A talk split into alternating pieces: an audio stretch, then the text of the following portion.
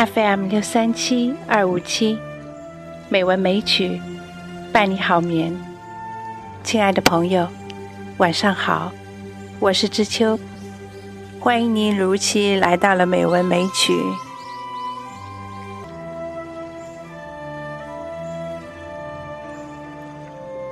我们今天要欣赏的美文是散文家、作家刘白羽先生的。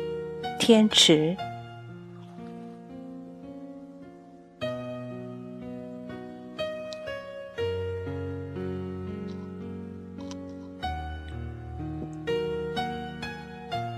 古人云：“人在画图中。”我到天池就有这种感觉，仿佛自己落入深蓝色湖面，倒映着雪白冰封的。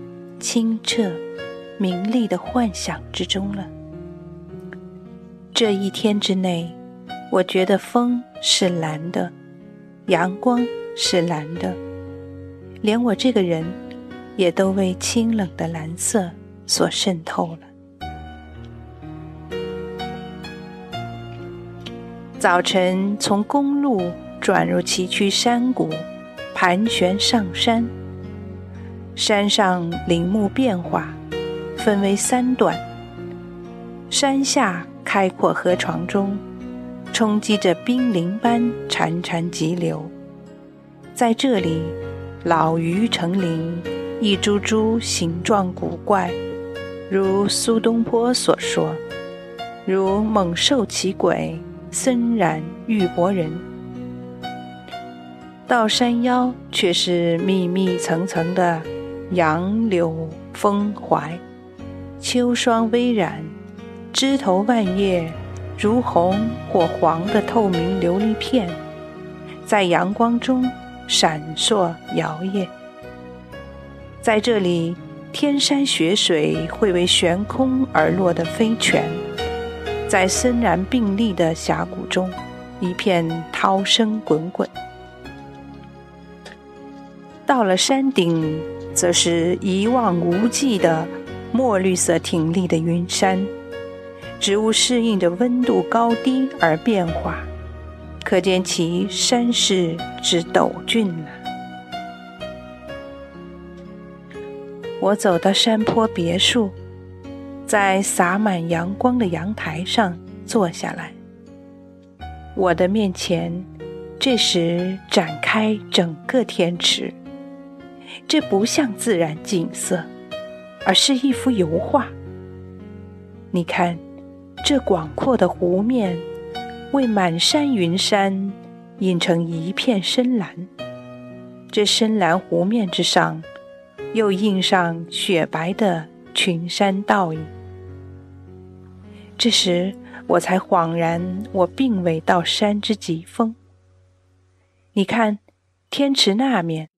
还有层层叠叠更高的白峰。人们告诉我，最高一山名叫博格达峰。这天池显然是更高更高天山的雪水在这里汇集成湖。偶然一阵微风从空拂拂而来，吹奏一湖秋水。那粼粼波纹，吹动蓝的、白的树影、山影，都微微颤动起来。同游的人们都欢欢喜喜奔向天池边去了。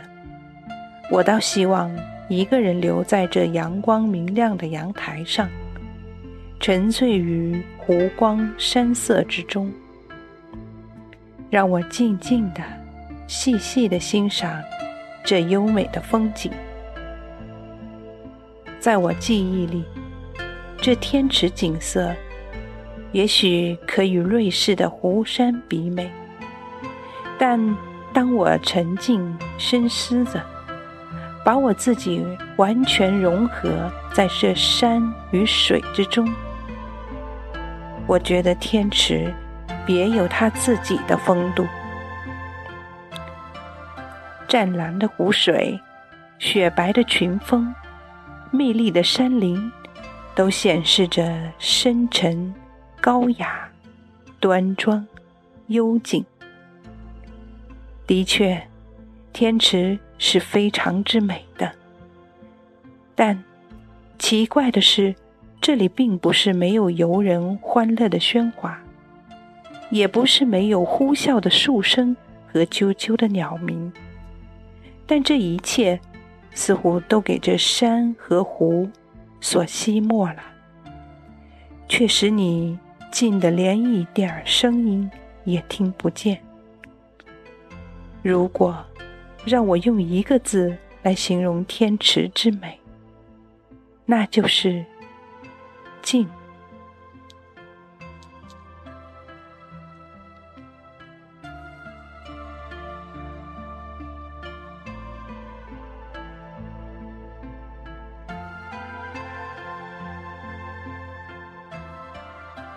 从第一眼瞥见天池，到和他告别。我一直沉默不语，我不愿用一点声音来弹破这宁静，但在宁静之中，却似乎回旋着一支无声的乐曲。我不知它在哪儿，也许在天空，也许在湖面，也许在林中，也许在我心灵深处。此时无声胜有声。不过，这乐曲不是莫扎特，不是舒曼，而是贝多芬。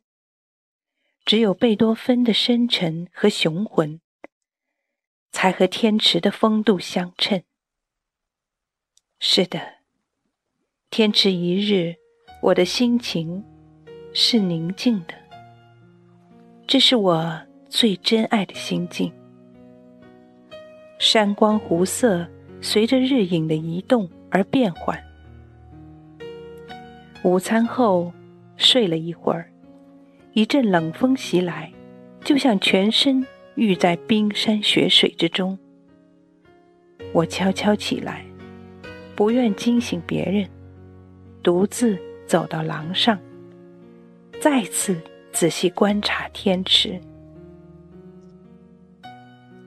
雪峰与山林，黑与白相映，格外分明。雪山后涌起的白云，给强烈阳光照得白银一样刺眼。在黑蓝色湖与山的衬托下，一片金黄色的杨树显得特别明丽灿烂。我再看看我的前后左右，原来我所在的红顶房屋就在云山密林之中。我身旁就耸立着一株株高大的云山，一株一株挨得很紧，而每棵树都笔直细长，冲向天空，向四周伸展着碧茸茸的枝叶。绿色森然，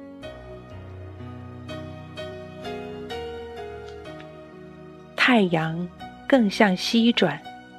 忽然，静静的天空飞卷着大团灰雾，而收敛的阳光使湖面变成黑色，正颤出长长的涟漪。不知为何，我的心忽地紧奏起来。我不知道，如果狂风吹来暴雨，如果大雪漫过长空，那时天池该会怎样呢？幸好，日光很快又刺穿云雾而下，湖光山色又变得一片清丽。只不过从山林中，从湖面上袭来的清气。显得有些寒意了，我们就趁此时机离开天池，下山。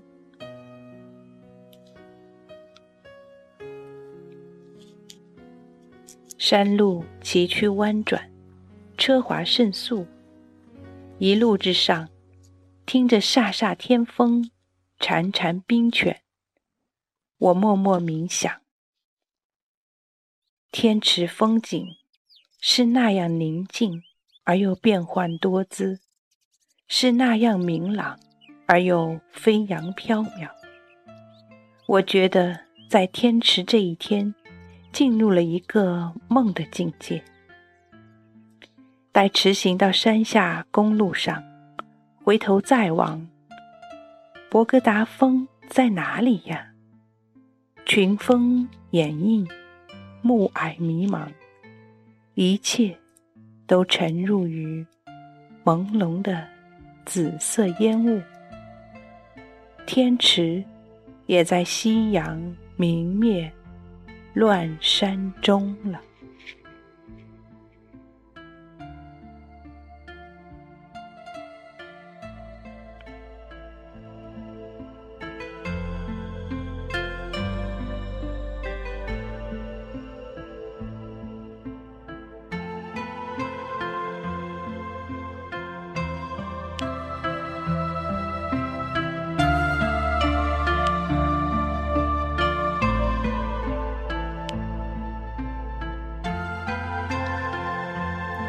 今天节目的配曲有三首：《雾中天池》、《初雪》和《清晨》。